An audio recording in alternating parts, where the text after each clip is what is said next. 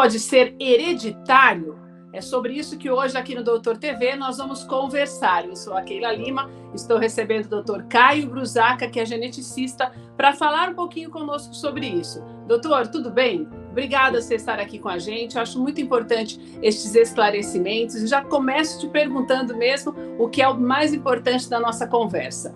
É verdade que o câncer pode ser hereditário, doutor? A gente sempre fala, o câncer é uma doença genética, mas em torno de 10 a 15% dos casos de câncer podem ser hereditários, ou seja, câncer familiares, onde há realmente uma grupamentos familiares onde tem maior incidência de câncer. Agora, doutor, existem alguns testes que eu possa fazer para detectar se eu tenho esse câncer e se o câncer que eu tenho ele tem esse fundo hereditário ou mesmo algum teste. Por exemplo, eu tenho uma, um familiar, a minha mãe ou meu pai que tiveram a doença. Eu tenho um teste para fazer que pode detectar se eu também tenho essa predisposição? Antes de realização de qualquer teste genético, a gente sempre tem, tem que lembrar do aconselhamento genético.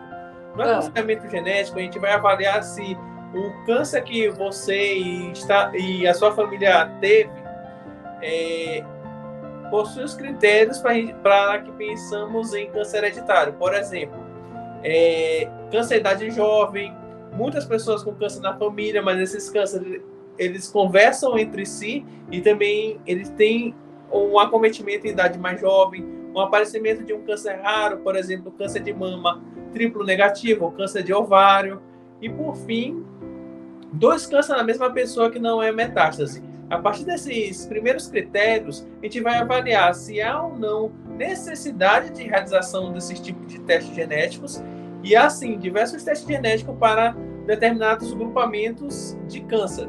Por exemplo, câncer de mama, ovário, pâncreas, a gente sempre solicita o sequenciamento do BRCA1 e BRCA2. O que, que é isso, doutor? O BRCA1 e BRCA2 são dois genes relacionados à predisposição a câncer de mama e ovário. Sei. E do inglês vem breast cancer, BRCA. É o mesmo exame que a Angelina Jolie fez. É, caso você não saiba, o, a mãe da Angelina Jolie teve câncer de ovário aos 56 anos. Como eu falei, câncer de ovário é muito raro. Por isso, a mãe dela já tinha feito o teste genético e, ah. consequentemente, ela fez o teste genético. E foi comprovado que ela tem câncer hereditário também. Então, é assim: ela faz, no caso, antes da gente ter alguém assim mais efetivo que tenha esse tipo de câncer. Deixa eu ir por partes para ver se a gente entende melhor. Não preciso fazer um teste genético, genético, aliás, logo de cara. Eu faço os exames, se eu tenho na minha família a minha mãe que tem um tipo de câncer, o meu pai que teve um outro tipo de câncer e familiares deles também, eu tenho que fazer um exame que ainda não é o teste genético, genético apenas para ver se eu tenho essa predisposição, é isso? Não, inicialmente você tem que fazer uma consulta com o médico geneticista, onde ele vai avaliar se há necessidade ou não de fazer o teste genético. Certo. Então, o teste genético, por exemplo, se eu quero fazer, se eu decido que eu quero fazer um teste como esse para saber se eu tenho uma predisposição, já que eu tenho muitos casos na família, procura um geneticista. Eu não posso fazer isso logo de cara, doutor, mesmo que seja um desejo meu? Assim, seria muito interessante fazer a consulta com o médico geneticista é, previamente ao exame. Por quê? Porque esse exame, o exame genético, ele não é tão simples quanto parece. Ah, e isso que eu queria a saber. questão é a seguinte. É porque a, pessoa, a gente tem a impressão de que é só o exame de sangue. Eu vou tirar sangue e vai fazer todos os testes que tem que fazer dentro desse exame. Não é assim, né, doutor? Realmente, é só um exame de sangue, mas é um exame que ele contém informações que eu preciso conversar com a pessoa antes dela realizar o exame.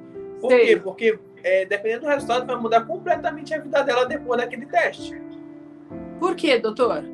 Por exemplo, uma vez que eu identificar que você tem uma mutação no BRCA1, por exemplo, Sim. É, você tem risco aproximado de 80% de chance de ter câncer de mama. É um então, e foi isso que aconteceu então com a Angelina Jolie, doutor? Então, ela, tirou, ela fez as cirurgias que a gente chama de mastectomia redutora de risco porque o risco de ter o câncer de mama é em torno de 80%. É muito ah, alto. Entendi. Então, Aí, ela, por conta da mãe dela, do problema que, que ocorreu, que é o câncer mais raro, o médico decidiu fazer o teste. Daí é que muda a vida, como você falou. A pessoa faz um teste como esse e descobre que, que ela tem só 20% de chances de não desenvolver um câncer. Quer dizer, é um número altíssimo, né, doutor? Daí eu já tenho que mudar até a minha mente, porque por exemplo, no caso dela, ela fez esse, esse, essa cirurgia e retirou a mama. Mas daí, e quando é num outro lugar? Ou é só no câncer de mama que pode acontecer isso? Na verdade, o, os melhores protocolos estão relacionados a mama e ovário. Sei. O ovário, da mesma forma, tem 40% de chance de ter câncer de ovário. Mas se você pensar com uma pessoa comum, uma mulher, tem 1% de chance de ter câncer de ovário, Pelo amor de Deus. que aumenta. O que, que é isso? Aí, sabendo dessa informação, por que, que a gente fala em aconselhamento genético antes da realização do exame? Porque eu tenho que informar isso para a pessoa. Nossa. Aí ela simplesmente faz o exame, não entende o que aconteceu e agora está com uma bomba na sua mão. Eu tive uma paciente recente que aconteceu exatamente Sim. isso. Ela já veio com o exame na mão. Ah, já e... tinha feito quando te procurou? Isso, ela já tinha, já tinha descoberto que ela tinha essa probabilidade enorme de desenvolver a doença. Mas, homem, na verdade, ela tinha feito o exame. Quem, ah. infelizmente, o médico que solicitou, ele não soube interpretar. Disse assim: ah, não, agora você vai para o geneticista. Meu aí Deus. veio para mim. Aí o exame dela, infelizmente, está alterado com mutação do BRCA1. Aí ela mesma virou para mim e disse: Nossa, esse exame é muito sim. Ele não pode pedir um exame desse sem me informar antes. Que isso é uma das coisas que é extremamente preconizada. Doutor, daí eu faço. É muito difícil isso, né, doutor? Porque é uma até a decisão para se fazer o exame é uma coisa que precisa ser pensada, né? É, existem pessoas que infelizmente não têm cabeça ou estrutura para é, um resultado desse. Então elas optam por não fazer o exame. Por isso que muita, mas daí também, doutor, tem o outro lado de que você corre um risco de morte muito maior pelo medo da própria morte, né, doutor? Sim, Assim como, infelizmente, é, já aconteceu de pessoas cometerem suicídio pós esse exame, pois não, pois não conseguiram lidar com essa informação. Eu gosto sempre de falar, por que, que a gente é, fala tanto em aconselhamento genético? Por conta disso, o, o médico geneticista é aquele médico que vai te dar informação. Eu tenho que te dar a melhor informação para que o sujeito, a pessoa, possa, é, por si só, decidir se vai ou não fazer o exame. E depois do exame, saber o que, que ele vai fazer. Porque fazer a cirurgia de tirar as mamas, tirar o ovário, por exemplo, PST1, é decisão da pessoa, não é minha. Existe realmente um, existe um protocolo médico que diz é sugerido realizar a cirurgia. Inclusive, tanto no SUS quanto no convênio, já se faz essa cirurgia, para quem tem esse exame alterado. Agora, doutor, Mas... isso não significa que eu elimino em 100% a probabilidade de desenvolver a doença, né? Não, porque é o seguinte, a gente está reduzindo o risco de mama, reduzindo o risco de ovário, mas essa situação também tem câncer de pâncreas envolvido. E Entendi. você e eu digo mais, e quando a gente for vivo, eu posso ter câncer em qualquer lugar do corpo. Em qualquer época da vida, né, doutor? Exatamente. Hoje, é, o público que o geneticista atende são meninas de 30, 35 anos com câncer. Há um tempo atrás, onde se ouvia falar em, em meninas adultas jovens de 30 a 35 Muito anos. Muito difícil, né, doutor?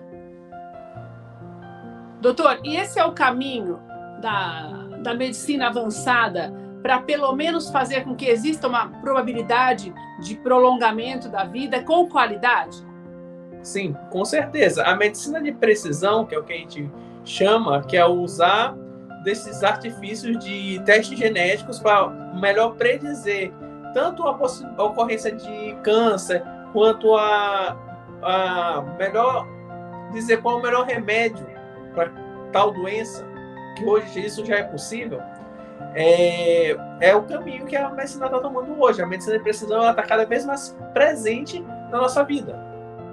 Doutor, muito obrigada. Eu sou a Keila Lima, conversei com o doutor Caio Brusaca. E olha, não se esqueça de ativar as notificações e também de se inscrever no nosso canal, porque tem vídeo novo todos os dias aqui no Doutor TV. Até a próxima.